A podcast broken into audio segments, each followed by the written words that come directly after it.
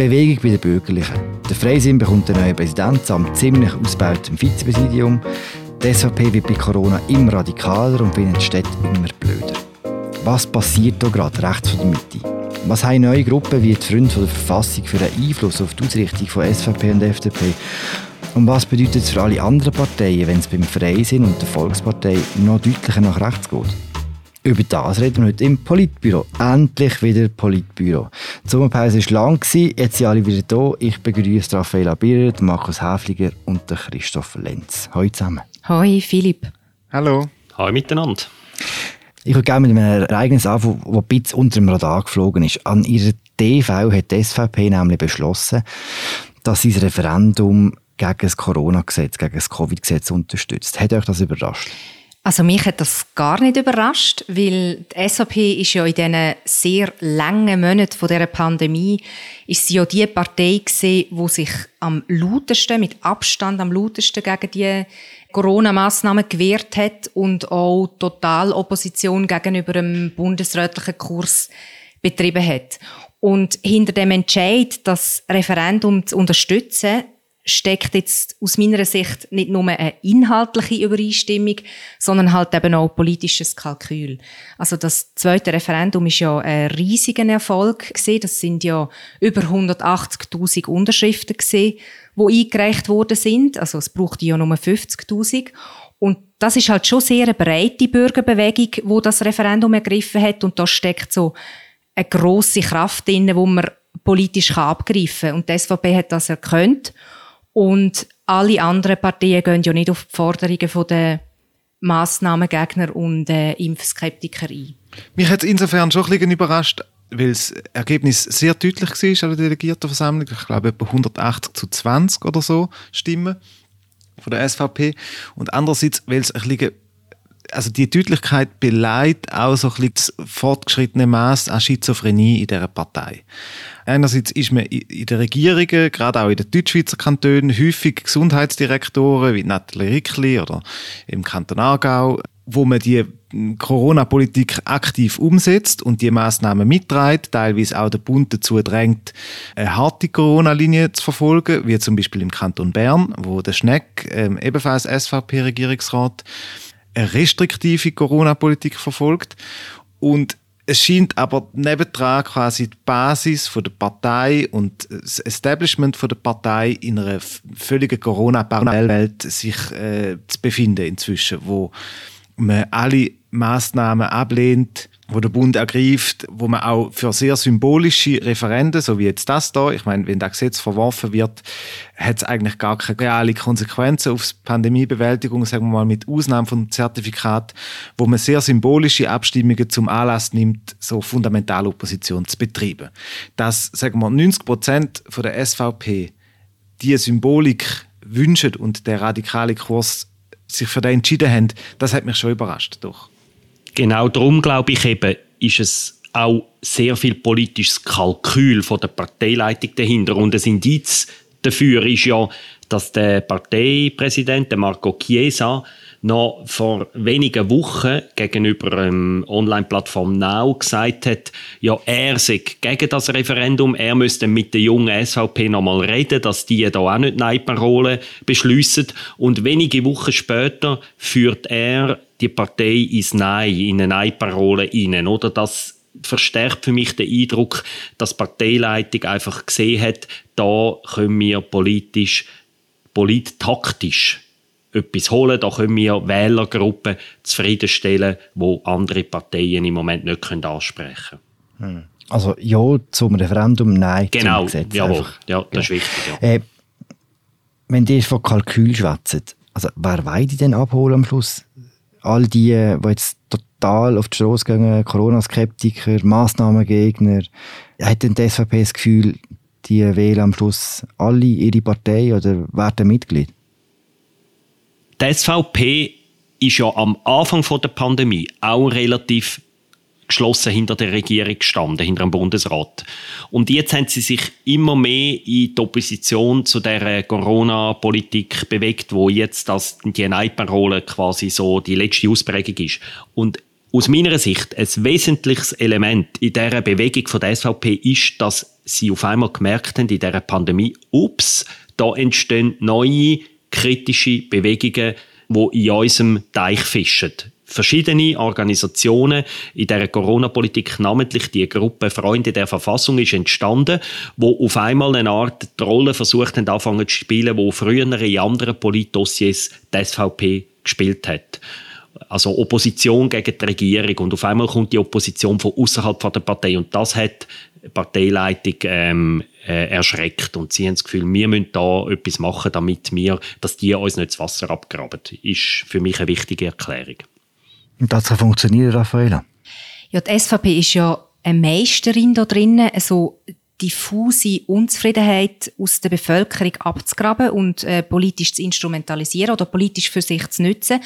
Und mich denkt, das gelingt ihr da eigentlich sehr gut, eben indem sie das sehr früh gemerkt hat, dass da etwas sehr, ich habe es vorher schon gesagt, etwas sehr Kraftvolles entsteht. Also das sind Bewegungen, die in kurzer Zeit sehr mobilisierungsstark sind und, und sehr viel so fixe Mitglieder haben oder auch so lose Sympathisanten. Ich finde einfach, was man so ein bisschen differenzieren muss, ich würde jetzt die Gruppe Gruppe nicht so klar rechts verorten. Also quasi, dass sie ins klassische Politikfeld der SVP dringen. Ich glaube, es geht einfach um sehr grosse Fragen und, und das ist jetzt spezifisch auf die äh, Corona-Massnahmen bezogen. Also sie setzen sich ja äh, für also alle haben eigentlich das gemeinsam, dass sie sich für Freiheit und Grundrecht einsetzen und das sind ja per se keine rechte Werte, also kein Wert, wo die SVP für sich pachtet hätte oder so. Also die Bewegungen sind einfach so ein Auffangbecken für alle, die irgendwie unzufrieden sind mit diesen Corona-Massnahmen und für so eine Unzufriedenheit kann es ja sehr viele verschiedene Motive geben.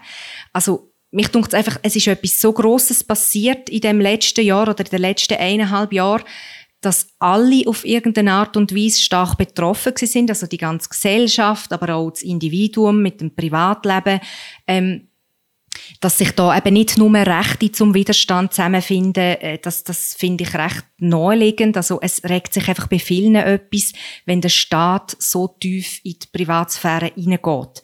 Also man kann vielleicht sagen, es ist jetzt nicht nur klassisch der Bauer aus dem Dorf, wo sich dort wiederfindet und wo klassische SVP-Klientel ist, sondern es ist vielleicht auch irgendwie die Aromatherapeutin aus der Aglo. Kann die SVP elektoral die, äh, die Kreise abholen und auf ihre Mühle leiten? Ähm, ich zweifle im Moment ein bisschen. Ähm, anderthalb Jahre nach Beginn von der Pandemie habe ich eigentlich immer noch das Gefühl, dass Corona ist elektoral ein Nuller. Ähm, das hat nicht irgendeiner bestimmten Kraft Auftrieb oder Abtrieb verliehen, sondern hat eigentlich in den kantonalen Wahlen gesehen wir, es geht eigentlich alles weiter wie äh, schon bei den Wahlen 19.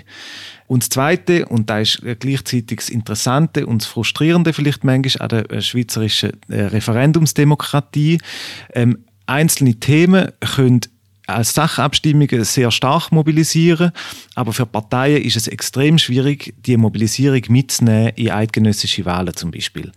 Und ich kann mir gut vorstellen, dass das wieder äh, das Covid-Referendum wieder 40, 45 Prozent macht, aber dass viele von diesen Nein-Sägern nachher nicht zum Beispiel an den Wahlen teilnehmen, weil bei den Wahlen grundsätzlich die Stimmbeteiligung tiefer ist und weil es komplexer sind und weil uns eben die Referendumsdemokratie die Chance gibt, äh, uns ganz häufig zu Sachfragen zu äußern, sind die Wahlen auch weniger bedeutend wie anderswo. Hm. Übersetzt heißt es eigentlich, dass sich die größte Partei vom Land jetzt an den extremsten Meinungen im Land orientiert, ohne etwas an der Urne dafür zurückzubekommen, oder? Ja, die SVP macht wahrscheinlich eine andere Rechnung. Sie macht vielleicht auch eine Rechnung, wo so Aufmerksamkeitsökonomie reinfließt. Solange sie quasi bei einer radikalen Meinung bleibt, ist sie die Partei, über die man redet, auch im Politbüro. Und mhm. das ähm, ist auch ein Teil vom, äh, vom äh, Erfolgsgeheimnis von der SVP. Also kommt wir das Thema ein bisschen weiter. Was heißt denn die, die, die Radikalisierung, die man wirklich nachweisen kann, jetzt für die zweite Partei, die sich rechts von der Mitte positioniert für, äh, einen Freisinn? Ich glaube, vielleicht ein bisschen gegenläufig zu dem, was man in letzter Zeit so gelesen und gehört hat, glaube ich, zuerst heisst das noch nicht so viel für die FDP, weil es gibt ja einen gewissen Raum Mitte rechts, also es gibt rechts von der Mitte, nicht nur radikal rechts. Und ich glaube aber, dass mehr als die Positionierung jetzt von der SVP oder so die Radikalisierung von der SVP, dass sich mehr für die FDP auswirkt, dass es so viele neue Gruppen gibt. Also eben die eine Gruppe, die wir jetzt schon angesprochen haben, so die Freunde der Verfassung, aber eben zum Beispiel auch maßvoll, wo, wo sich so junge libertäre Kreise treffen. Und neben diesen Gruppen gibt es ja eben auch noch die Gruppierungen aus der Wirtschaft, die sich auch noch nicht so lange seither gebildet haben. Also ich denke zum Beispiel an äh, Kompass Europa oder Autonomie Suisse, wo so im Zusammenhang auch mit dem äh, Rahmenabkommen aufgekommen sind. Und das sind einfach Kräfte, die sich früher von der FDP vertreten gefühlt haben und jetzt offensichtlich nicht mehr. Ich glaube, dass das das größere Problem ist, als wie sich jetzt die SVP konkret gebärdet. Und der Hintergrund, warum die Bewegungen entstanden sind, eben einerseits so mit libertärem Hintergrund und andererseits so dezidiert wirtschaftsliberal, ähm, sind, glaube so der Zeitgeist und, und wie dringlich die Probleme von der heutigen Zeit sind. Also in diesen schwierigen Zeiten, die wir jetzt haben, mit so grossen Herausforderungen wie zum Beispiel eben auch Klimakrise, also nebst Corona, hat man ja jetzt einfach gemerkt, dass Politik dazu tendiert, so die ganz grossen Fragen mit den einfachsten Lösungen zu beantworten. Also die einfachsten Lösungen sind ja staatliche Interventionen oder, oder irgendwie mehr Verbot und Vorschriften. Ähm, eben bei Corona oder in der Klimafrage. Und das ist per se ja nicht liberal und, und löst einen gewissen Widerstand aus. Und ähm, die grosse Herausforderung, glaube ich, für die FDP wird sein, in so einem zunehmend illiberalen Umfeld, sage ich mal, liberale Lösungen zu bringen, die aber auch wirklich dann mehrheitsfähig sind. Weil sonst einfach die Fliehkräfte gegen alle Seiten äh, immer mehr zunehmen und, und sie das ganze Potenzial verlieren. Das, das, ich glaube, das ist eine riesige Aufgabe. Ich glaube, das ist genau das Problem, wo die FDP drin ist. Wir haben das Corona-Thema, wo so neue Konkurrenten auftreten sind, wo so, sagen wir, die libertärere Flügel von der FDP abholt. Und gleichzeitig das Europa-Thema, wo die neuen Gruppen gekommen sind, Autonomie Suisse und äh, Kompass Europa, du hast sie erwähnt, äh, Raffaela, wo kommen. Und alle fischen im Prinzip bei der SVP sehr stark und sprechen solche Freisinnige ab, die finden, ihre Partei sei sowieso schon zeitgeistig und so weiter. Das ist, glaube ich, das fundamentale Problem von der FDP. Die sind auch sehr lautstark. Die große Frage ist, wir können vielleicht auch noch darüber reden, wie groß ist das? Die, die Gruppe, wie groß ist die Gruppe von diesen Freisinnigen? Ähm, über das können wir vielleicht noch reden, aber die fischen dort und das ist auch das Problem, wo, wo auch Petra Gössi gegen Ende von ihrer Präsidentschaft immer mehr damit konfrontiert war. Also spielt es gar keine Rolle, was die SVP macht, Christoph? Ich würde nicht sagen, es spielt gar keine Rolle. Ich habe schon das Gefühl, ähm, die primäre Konkurrenz für die FDP ist die SVP. Bei den Wahlen 19 zum Beispiel sind auch die Wählerwanderungen zu der SVP die stärksten bei der FDP. 9% von denen, die 2015 FDP gewählt haben, haben 2019 SVP gewählt. Und somit äh, gibt es da Konkurrenz. Und ich glaube, sollte sich die SVP weiter radikalisieren, jetzt in der, beispielsweise in der Corona-Frage gibt es äh, sicher eine, eine, gewisse Menge von moderaten SVPlern, die ähm, als erste Alternative würde zur FDP übergehen. Und die FDP von Thierry Burkhardt kann eigentlich ähm, darauf warten, dass die kommen, wenn, wenn sich das so ergibt. Aber das grundsätzliche Problem von der FDP, wie sie sich profilieren kann, in der Gemengelage, wo der Fehler sehr schön beschrieben hat, das, ähm, das ist damit noch nicht gelöst. Und das Profilierungsproblem hat die FDP natürlich auch. Hm. Kann man jetzt eigentlich ganz banal gesagt davon ausgehen, dass wenn jetzt jemand wie der Thierry Burkhardt neuer Präsident wird und er als quasi rechtsbürgerlicher Ausleger gilt, auch ich weiss, man muss ein bisschen differenzieren, ist mir schon klar, aber kann man sagen, dass die Chance recht groß ist, dass sich die neue FDP auch weiter Richtung rechts wird orientieren, dass quasi die beiden grossen bürgerlichen Parteien sich im gleichen Schritt Richtung rechts bewegen? Du hast jetzt gerade selber gesagt, Philipp, äh, man kann tatsächlich darüber diskutieren, wie rechts der Thierry Burkhardt ist. Also das ist jetzt so das Narrativ, das sich etabliert hat in den letzten Wochen. Das ist so wie eine Gegenthese zu der, zu der Petra Gössi gewesen. Aber tatsächlich, wenn es um sachpolitische äh, Abstimmungen geht, dann äh, lässt sich aufzeigen in, im Parlamentarier-Ranking, dass er eben innerhalb von der Fraktion gar nicht so rechts positioniert ist. Das ist schon mal das Erste, also das muss man ein bisschen relativieren. Er hat einfach in den zwei in letzter Zeit sehr wichtigen Dossiers im Klima und bei der Europapolitik eine andere Haltung gehabt als viele andere in der Fraktion und diese oppositionelle Haltung hat ihn so ein bisschen zum rechten Gegenpol quasi gemacht in diesen zwei Bereichen. Materiell glaube ich auch, dass die FDP unter dem Thierry Burkhardt sich nicht fundamental anders wird positionieren als äh, Petra Gössi. Aus verschiedenen Gründen. Erstens kann der Thierry Burkhardt nicht selber entscheiden. Zweitens tut der Parteipräsident sich eigentlich fast immer in die Mitte von seiner Partei bewegen, wenn er Präsident wird. Und das ist also, materiell wird sich nicht viel ändern. Was sich aber aus meiner Sicht wird ändern, ist die Wahrnehmung. Der Thierry Burkhardt hat in wichtigen Politfragen sich rechts positioniert. Im Europadossier gegen das Rahmenabkommen. Er betont die Sicherheitspolitik extrem stark. Das ist traditionelles Rechtsthema. Da gewinnt mit Kampfflüger und, und mehr Geld fürs Militär, da gewinnt man links nicht viel. Oder schon in der Mitte wird es schwierig mit diesen Themen. Und die Wahrnehmung von Thierry Burkhardt wird sein, von der Burkhardt-FDP wird sein, die ist ein bisschen rechter als vorher. Das glaube ich, und der Effekt könnte sich durchaus auch elektoral niederschlagen, auch wenn es inhaltlich gar nicht so viel ändert. Es ist ja nicht nur, also inhaltlich so, der, ich meine, ich bin in der Ferien gewesen, wo die Personalie bekannt worden ist und aus der Distanz betrachtet, sagen wir aus der Ferien, habe ich auch die Aufregung in der Schweiz nicht so richtig verstanden. Wenn man die beiden vom Profil her anschaut, ähm, sie sind gleich alt, sie sind beide in der erweiterten Aglo Zürich daheim. Sie hat äh, Recht studiert, er ist Anwalt, beide gehören zu der Kaste von Wirtschaftsberater, Wirtschafts-KPMG, irgendetwas. ähm, beide haben kein Kind, haben irgendwie ein Ledigsleben bis 45 ich meine, eigentlich ist er Petra Gössi aber mit einem militärischen Rang, so, oder? Und da habe ich Gefühl, das ist vor allem eine kommunikative Übung. Er hat den Makel von dieser Klimawende hat er nicht. Er äh, kann nochmal versuchen, irgendwie einen neuen Schwung reinzubringen, wobei das, was er jetzt gesagt hat, hat sehr ähnlich tönt wie das, was sie gesagt hat im 16., wo sie angefangen hat, so von liberales Feuer entfachen und so weiter. Ähm, das haben wir ich schon von Philipp Müller gehört, liberale Führer. Das ist, ein, das ist ein Dauerbrenner. Das ist ein Dauerbrenner, genau. Also ich glaube auch schon von Fulvio Pelli.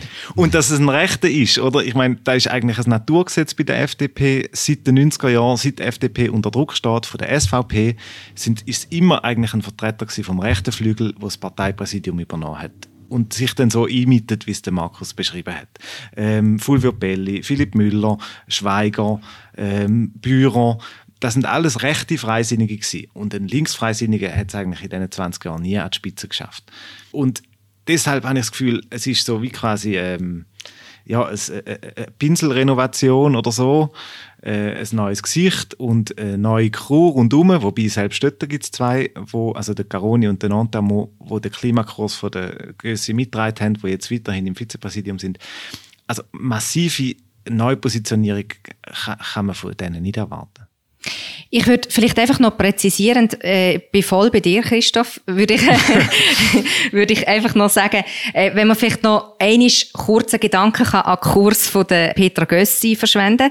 Ähm, sie hat ja vor allem versucht, einfach die Fliehkräfte nach links zu bremsen. Also, dass dort, dass man das nicht einfach bereitwillig der GLP überlässt.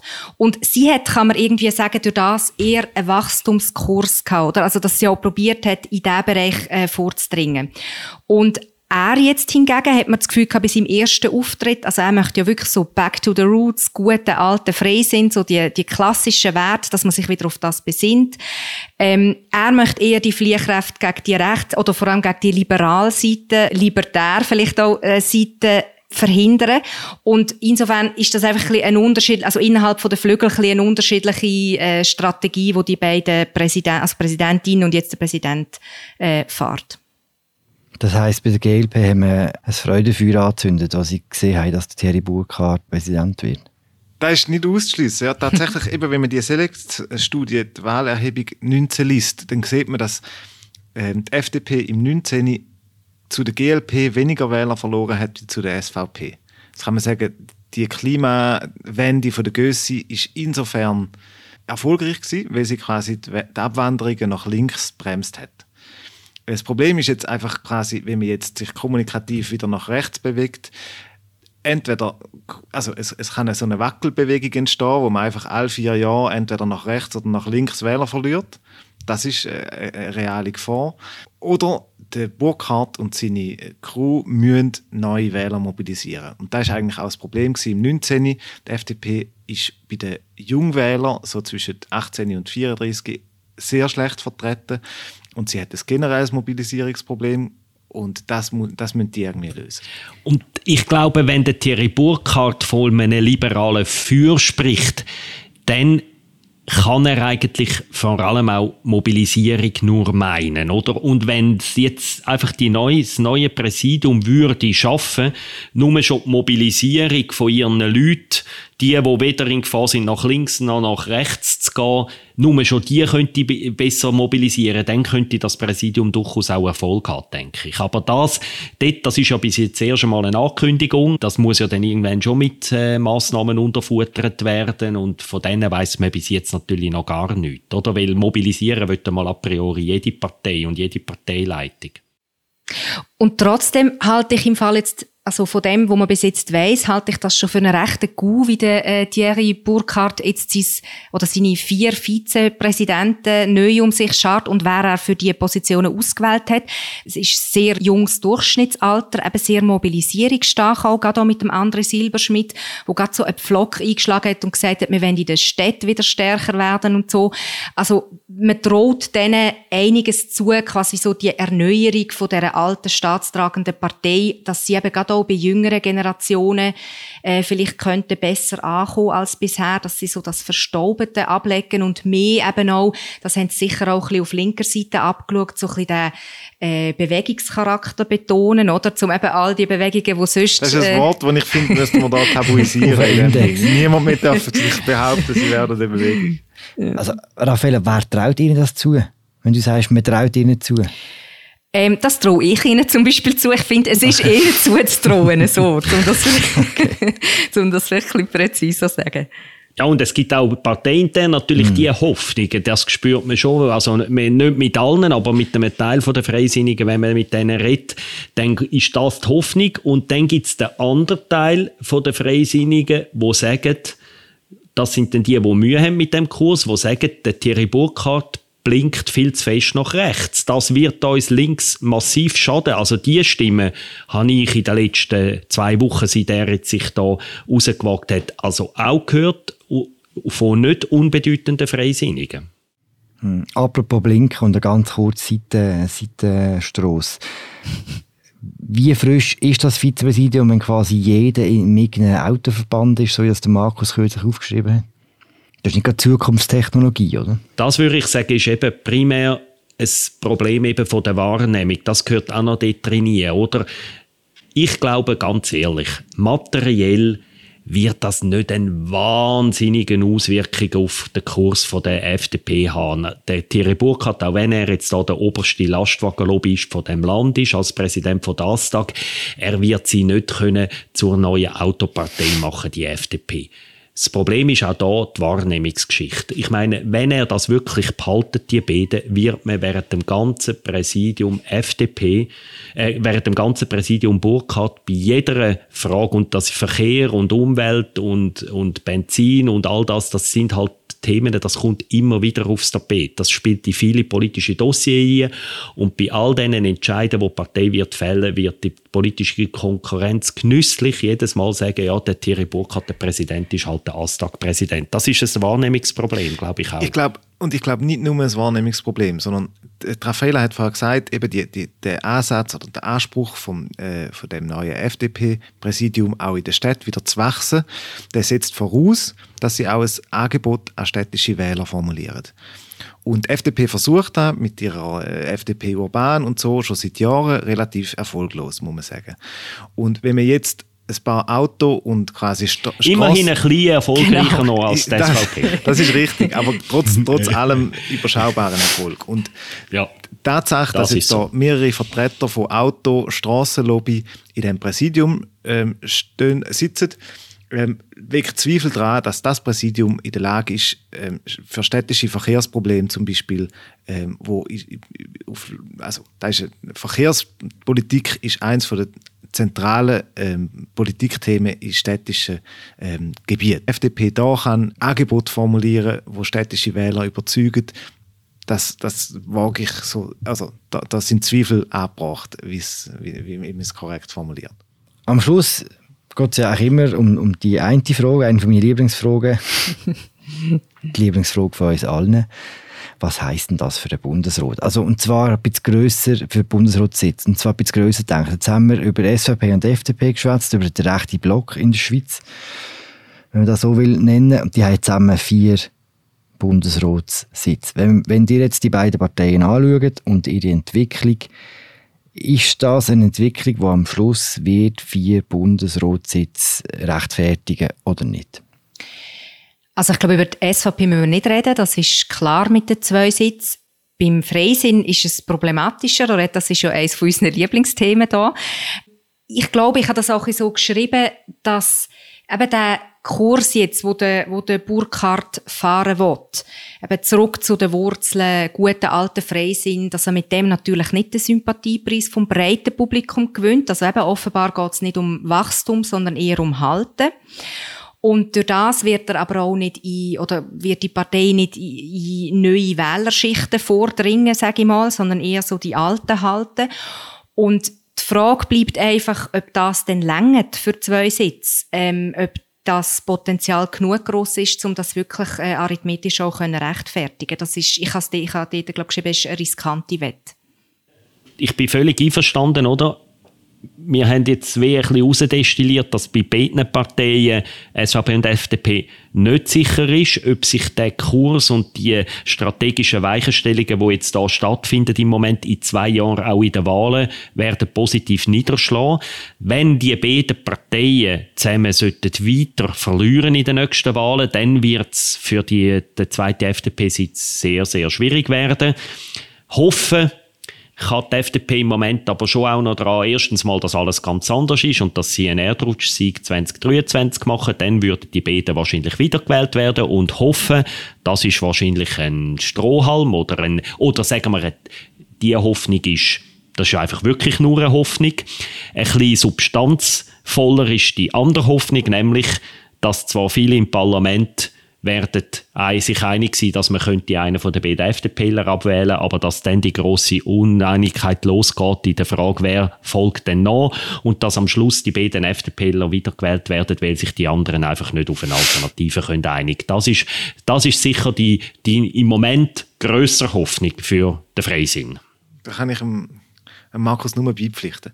Ich habe das Gefühl, also neue Präsidien haben in der Regel ähm, so, äh, profitieren so ein bisschen von einem Anfangsbonus. Vielleicht hätte Thierry Burkhardt das Glück, dass er mit dem Bonus irgendwie den Negativtrend kann stoppen und äh, bis in zwei Jahren so äh, die Partei stabilisieren, so bei den nationalen Wahlen und die Bundesratsfrage so auf ein bisschen später vertagen, wenn es irgendwie um äh, Ersatzwahlen geht, wo dann vielleicht in der nächsten Legislatur erst anstehen, richtig was klar ist, ist, mit, mit seiner Person als Präsident hat äh, Karin Keller-Sutter ihre Position sicher nochmal gefestigt. Sie ist sehr eng mit ihm und äh, für den Außenminister Ignazio Cassis, der zweite FDP-Vertreter, wird es vielleicht nochmal ein bisschen enger, aber ich persönlich gehe im Moment auch nicht davon aus, dass es im 23 dann zu einer Abwahl kommt von jemandem. Wir werden lange darüber reden. Es wird alles gleich bleiben. Gut, hey, ich würde sagen, wir haben es. Seid ihr eigentlich froh, dass die Sommerpause vorbei ist? es ist schon schön ich würde sagen, es fällt einem wegen dem Wetter das Jahr ein bisschen leichter, wieder quasi die, im politischen Herbst einzusteigen. Hm. Auf jeden Fall war sie lang. Gewesen. Wir geben uns Mühe, dass wir jetzt wieder alle zwei Wochen über die grossen politischen Themen reden in der Schweiz. Das war es, das aktuelle Politbüro. Mein Name ist Philipp Loser. Ich habe geschwätzt mit dem Christoph Lenz, mit Raffaella Bierer und Markus Häfliger. Danke vielmals fürs Zuhören. Ciao zusammen. Tschüss miteinander. Tschüss. Ciao zusammen.